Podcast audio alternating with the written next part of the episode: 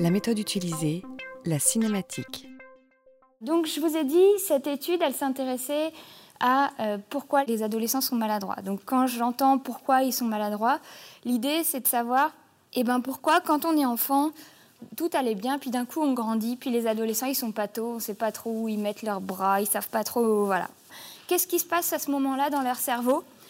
Et donc nous on a utilisé, on a choisi une technique qui est complètement non invasive, qui s'appelle la cinématique. Donc la cinématique, c'est tout simple hein, comme concept, c'est vous mettez des petits marqueurs infrarouges sur le poignet et les doigts de l'enfant et vous lui demandez de faire des mouvements et vous filmez ça avec une grosse caméra. Donc c'est le même principe que la Wii euh, et toutes les euh, consoles, euh, si je n'ai pas le droit de citer de marque, toutes les autres, donc où la caméra va capter la lumière infrarouge et grâce à ça on arrive à savoir ce qui se passe dans le cerveau. Pourquoi? Parce que chaque mouvement que vous faites, vous allez devoir le programmer. Et vous allez le programmer bah, grâce à votre cerveau, forcément. Donc, par exemple, si je vous demande d'attraper cette balle euh, de ping-pong qui est ici, grâce à la cinématique, on va pouvoir savoir à quel moment vous avez accéléré, savoir aussi la vitesse de votre mouvement. Donc, vous pouvez imaginer que si vous allez attraper euh, une bouteille euh, qui est pleine, ou une bouteille qui est vide, quand vous soulevez un objet qui est lourd, vous savez qu'une fois dans la main, il va vous freiner. Donc intuitivement, vous allez mettre plus de force, vous allez aller plus vite.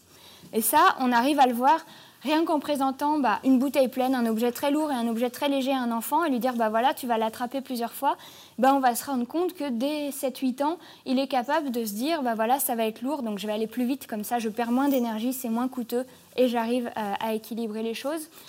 Et ça nous indique déjà si euh, bah, tout ce qui est programmation dans le cerveau, ça marche bien, comment ça se passe, etc. etc.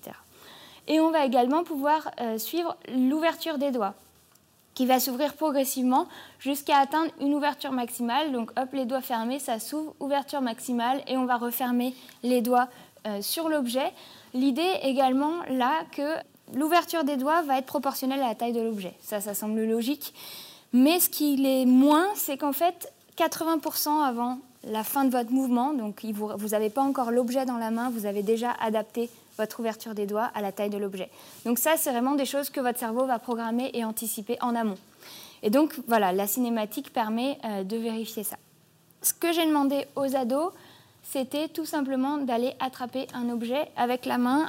Donc, euh, ils devaient aller simplement aller attraper l'objet, le soulever, le reposer, revenir au point de départ faire ça une vingtaine de fois parce que forcément, moi, je m'intéresse à des moyennes, donc euh, il me faut euh, un mouvement qui soit euh, global et moyen une fois que l'enfant est plus du tout stressé, qu'il oublie qu'il a plein de capteurs sur les mains et qu'il peut bouger comme s'il était chez lui. Parce que vous, les carambars et les chocobons ne suffisent pas à les déstresser. Donc voilà, il faut faire plusieurs, plusieurs essais. Ce qu'on observe au niveau de la cinématique, c'est des courbes comme ça. Donc vous avez en jaune la vitesse du poignet et en rouge l'accélération et la décélération. Donc ce qu'on voit ici, ça va être une première partie qui consiste à je vais attraper l'objet. Donc vous avez un premier pic de vitesse de l'objet. Une deuxième partie, j'ai l'objet en main, donc je le soulève, c'est la première partie ici, tchac, parce que vous le soulevez et du coup quand vous êtes en haut, vous vous arrêtez, donc la vitesse elle redescend. Et la deuxième pic, c'est donc je repose mon objet. Et enfin, vous avez le retour à la case départ pour vous préparer à l'autre mouvement. Ok?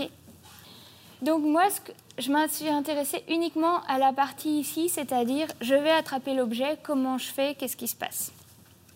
Donc je me suis intéressée à cette partie-là et j'ai regardé tous les pics qui sont indiqués en bleu ici, donc le pic d'accélération, le pic de décélération et le pic maximal de vitesse. Et je me suis intéressée à ces pics en termes de latence, c'est-à-dire à quel moment vous allez atteindre le pic maximal, donc c'est un, temps, ici c'est des millisecondes, et en termes d'amplitude, c'est-à-dire la valeur du pic, donc à quelle vitesse vous alliez, à quelle accélération, quelle décélération, etc. Donc c'est tous ces paramètres que j'enregistre. Tout à l'heure, je vous présenterai ce qui se passe au niveau de la latence de décélération, donc le moment de ce pic ici. Et donc pourquoi je me suis intéressée à ça? Quand vous faites un mouvement, je vous ai parlé tout à l'heure de programmation, etc., mais quand vous faites un mouvement, vous avez aussi besoin de savoir plein de choses. Donc votre cerveau, il a une carte dynamique, en fait, du corps, qu'on va appeler schéma corporel. Je pense que ça vous parle un petit peu.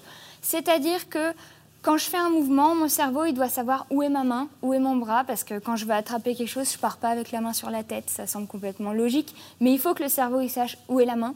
Donc, Ça veut dire qu'à chaque fois que vous changez de position, vous changez de posture, eh ben cette carte, elle se met à jour. Donc elle est sans cesse, sans cesse en mouvement. Et ça va aussi prendre en compte les dimensions de votre bras, parce que vous n'allez pas faire un mouvement de la même façon si vous avez un bras court, un bras long, etc.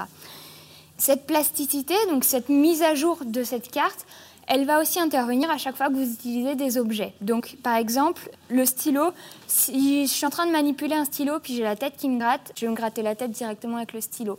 Pourquoi? Parce que mon cerveau considère que le stylo fait partie de mon bras et c'est un prolongement de mon bras. Et ça, ça nous permet une utilisation optimale de tous les outils et les objets de notre quotidien. Donc les crayons pour écrire, ça va être tous les sportifs qui font du tennis, etc. L'objet devient prolongement du bras et c'est pour ça qu'on en a une si bonne maîtrise. Partant de là, on s'est dit qu'est-ce qui se passe chez les adolescents? Parce que on a dit le schéma corporel, il se met à jour dès qu'on change de posture. Donc ça, c'est commun, quel que soit notre âge. Mais il se met à jour dès qu'on va avoir des membres plus ou moins longs. Euh, quand on est adulte, on grandit plus, donc forcément cette partie-là, elle est assez stable, elle bouge plus. Ça veut dire que le schéma corporel, il peut mettre toutes les ressources pour s'occuper de la posture. Mais quand on est ado, eh ben, en trois mois, on va prendre 15-20 cm. Ça veut dire que on a en plus cette mise à jour de mon avant-bras, il fait plus 18 cm, il en fait 24. Et donc, à chaque fois, on doit se mettre à jour là. Et on s'est dit, bah, peut-être que ça perturbe cette mise à jour du schéma corporel et peut-être qu'il y a trop de ressources et qu'on n'arrive pas à mettre à jour. Et peut-être que c'est pour ça que les adolescents sont si maladroits. Parce que si vous n'arrivez pas à mettre à jour votre carte dynamique du cerveau, bah forcément, vous allez avoir euh, des difficultés pour utiliser les objets, vous allez avoir des mouvements moins précis, moins efficaces. Et donc, c'était un petit peu l'idée euh, de ce projet-là. Donc, c'était étudier la plasticité de ce schéma corporel chez les adolescents.